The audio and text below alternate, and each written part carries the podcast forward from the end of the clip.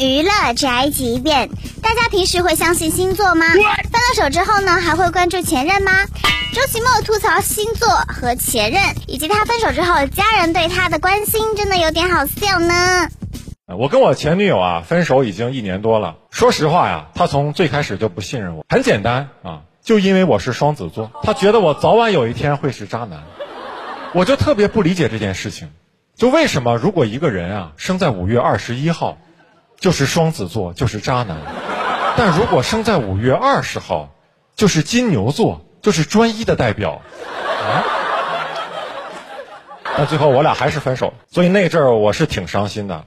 我就想回到东北老家散散心。我爸呀，就经常愿意在我的伤口上撒盐，尤其在我没有任何防备的情况下，有的时候就是我俩坐那儿吃饭，啊，然后吃着吃着，一点联系没有啦。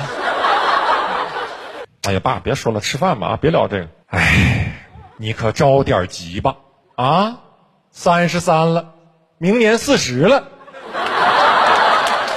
我说爸，你这是咋算的？你要这么算下去，我能走你前头，是吧？